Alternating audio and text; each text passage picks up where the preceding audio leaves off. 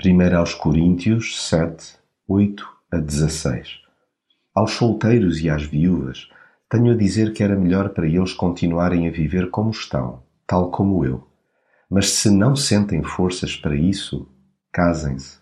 É melhor casar-se do que herder em desejos.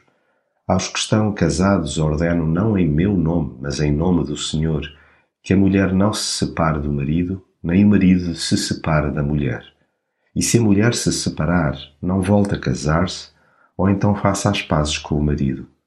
Aos outros tenho a dizer em meu nome, e não em nome do Senhor, que se algum crente estiver casado com uma mulher não crente e ela consentir em viver com ele, não se separe dela. E do mesmo modo, se a mulher tiver um marido não crente e ele estiver de acordo em viver com ela, não se separe dele. Pois Deus abençoa o marido não crente por causa da fé da mulher e a mulher não crente por causa da fé do marido. Se não fosse assim, também os vossos filhos seriam impuros, mas eles são santos. Contudo, se a parte não crente quiser separar-se, pode fazê-lo. Neste caso, ou o marido ou a mulher crente fica livre do compromisso, pois Deus chamou-nos para vivermos em paz. Sabes lá tu, mulher crente, se poderás ou não salvar o teu marido. Ou sabes lá tu, homem crente, se poderás ou não salvar a tua mulher.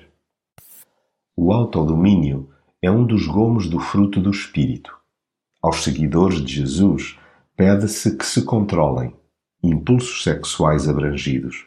Os cristãos, não sendo assexuados, também não são acéfalos, pelo que deles se espera ponderação em doses elevadas. Brincar com o fogo ou cortejar a tentação é algo do qual se deseja que fujam.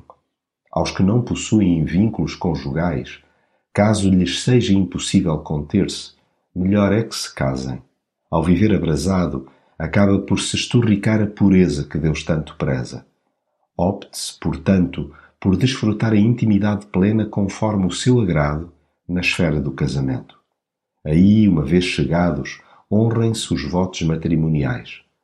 Aos que abram mão da bênção concedida, caminhem de braço dado com Deus o resto do trilho. A sua companhia é desejável em qualquer lar Cuidado, pois, com a espiritualização desabrida que interrompe relacionamentos de forma abrupta e absurda. Não se descarta a ação amorosa de Deus no seio da família, através do cônjuge que com ele esteja comprometido. Deus tem o condão de amansar e transformar corações rebeldes usando qualquer um dos elementos do casal. Evite interromper-se o que Deus está a restaurar.